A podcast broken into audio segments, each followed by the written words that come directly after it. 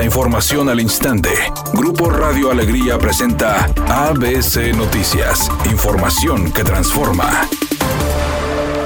Ante la problemática de la sequía por el cambio climático y el incremento de casos de violencia familiar a causa de las altas temperaturas y estrategias de respuesta y propuestas de mitigación para proteger a los ciudadanos, el municipio de Monterrey se convirtió en la primera ciudad en México y Centroamérica en contar con una oficina de calor extremo, que se suma a otras ciudades en el mundo como Atenas, Grecia, Santiago de Chile y Freetown en Sierra Leona, que aplican medidas ante las olas de calor. Así lo informó el alcalde Luis Donaldo Colosio. La oficina va a operar de, entrada dentro de la propia SEDUS pero es una oficina con funciones híbridas, es decir, sí funciones que emanan dentro de la propia Secretaría, pero con esta alianza que estamos haciendo con la Fundación y sobre todo por el financiamiento directo que se recibe de parte de la Fundación para su operación, es una oficina con una operación transversal a través de toda la administración, pero también con esa dinámica de enlace con los distintos sectores de la sociedad, otras instituciones, otras entidades municipales, así como otras entidades tanto nacionales como internacionales. Parte de las acciones de este acuerdo verde contemplan la creación de la Oficina de Calor Extremo. La gente se puede acercar a la oficina para poder colaborar con la misma en las tareas de información,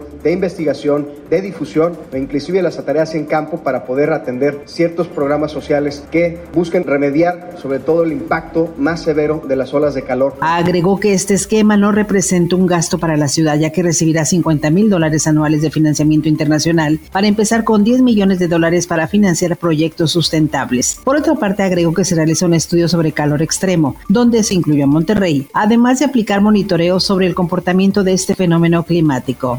La secretaria de Salud en el Estado, Alma Rosa Marroquín, informó que la vacunación contra COVID-19 se seguirá aplicando en Nuevo León hasta el próximo 30 de abril, debido a que la Federación no ha enviado dosis para continuar con su aplicación. La funcionaria de salud estatal dijo que ante este panorama se mantendrán a la espera de que la Federación confirme alguna fecha para enviar nuevas dosis en los próximos meses y continuar con la estrategia de inmunización, como se ha realizado en unidades de salud estatales y federales, brigadas y en el módulo de la explanada de los héroes. La secretaria de Educación Pública, Delfina Gómez, informó que el programa La Escuela es Nuestra implementará horarios ampliados y aumentará el presupuesto para alimentación de los estudiantes de educación básica. Se va a aumentar el número de escuelas beneficiadas, sino también se va a aumentar el monto que se le da a cada institución. Asimismo, Delfina Gómez dio a conocer los cuatro ejes del programa educativo, que son trato especial a maestros, mejorar los contenidos educativos, becas a estudiantes de familias pobres y presupuesto para el mejoramiento de las escuelas. ABC Deportes informa. El boxeo está viviendo su mejor momento después de lo que pasó con Tyson Fury, que metió más de 90 mil aficionados en Wembley. Bueno, este fin de semana le toca al mexicano Oscar Valdés tratar de defender su título del mundo y el Canelo Álvarez viene en espera para el próximo 7 de mayo, que por cierto el Canelo Álvarez dice, me siento invencible en este momento. Vamos a ver lo mejor del boxeo en las siguientes semanas.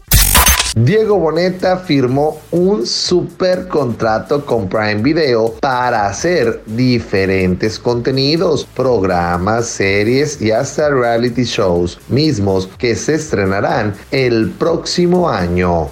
Es una tarde con cielo parcialmente nublado. Se espera una temperatura mínima que oscilará en los 20 grados. Para mañana miércoles se pronostica un día con presencia de nubosidad. Una temperatura máxima de 28 grados, una mínima de 18. La actual en el centro de Monterrey, 25 grados. ABC Noticias. Información que transforma.